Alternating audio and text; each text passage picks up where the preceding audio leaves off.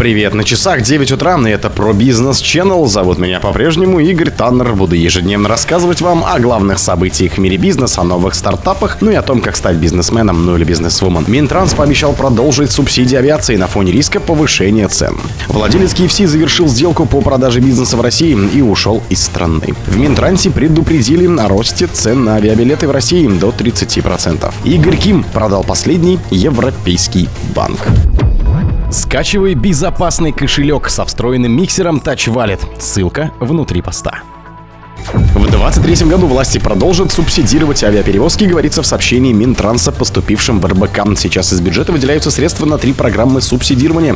Ведомство работает над продлением мер поддержки на летний сезон. Так, на субсидированные полеты наименее социально защищенных групп граждан и жителей Дальнего Востока выделено 11,5 миллиардов рублей. По этой программе, как рассчитывает Минтранс, будет перевезены 1,2 миллиона пассажиров.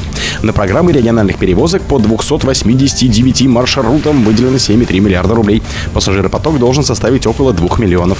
Еще почти, 6, еще почти 6 миллиардов рублей будет выделено на субсидирование деятельности единой дальневосточной авиакомпании. Более того, продлено субсидирование программы внутренних перевозок за фактически выполненный пассажиропоток за период с ноября 22 по марта 23 на эти цели из федерального бюджета выделено 25,3 миллиарда рублей, сообщили в Минтрансе. Ранее замминистра транспорта Игорь Чалик сообщил, что авиабилеты на рейсы внутри России в 2023 году могут подорожать на 15-30% 10% по сравнению с прошлым годом на фоне сокращения объемов субсидирования. Дело в том, что у нас в этом году пока не одобрено выделение субсидий по аналогии с 2022 годом, так как вы помните, это было 100 миллиардов рублей. В связи с этим мы ожидаем, возможно, будет рост стоимости перевозок примерно на 15-30%.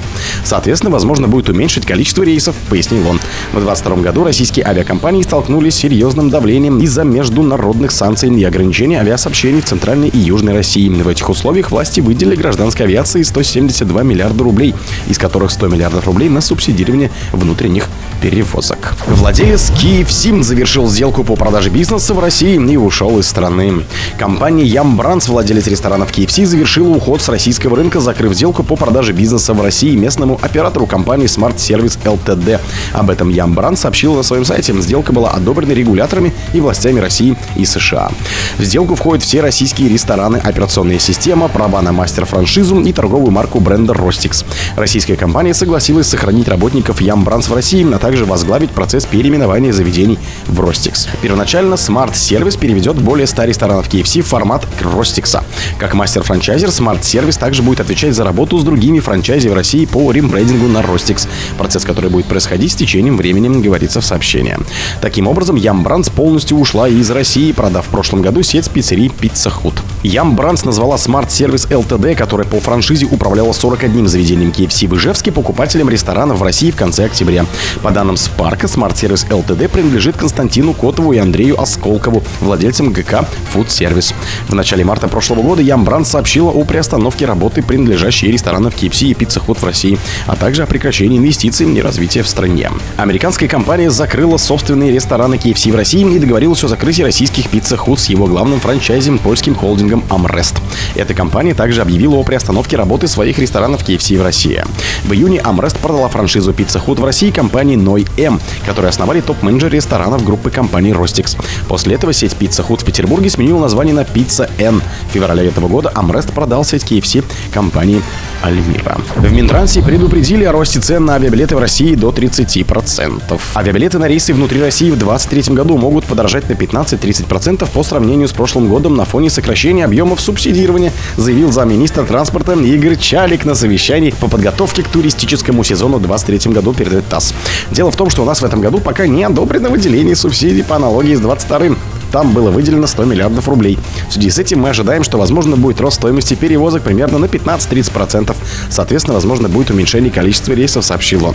В марте 2023 года, по данным Росстата, стоимость полета в салоне эконом-класса в России составляла 5992 рубля 33 копейки в расчете на 1000 километров пути, что на 16% больше, чем в марте прошлого года. Глава Минэкономразвития Максим Решетников, вступая на том же совещании, попросил Минтранс уделить внимание вопросу доступности рейсов по ключевым туристическим регионам. Говорить о том, что у нас 84% загрузки самолетов, места есть 15%, и пусть люди летают, это немножко лукавство, потому что при динамической модели ценообразования это будут золотые билеты, которые люди просто себе позволить не смогут.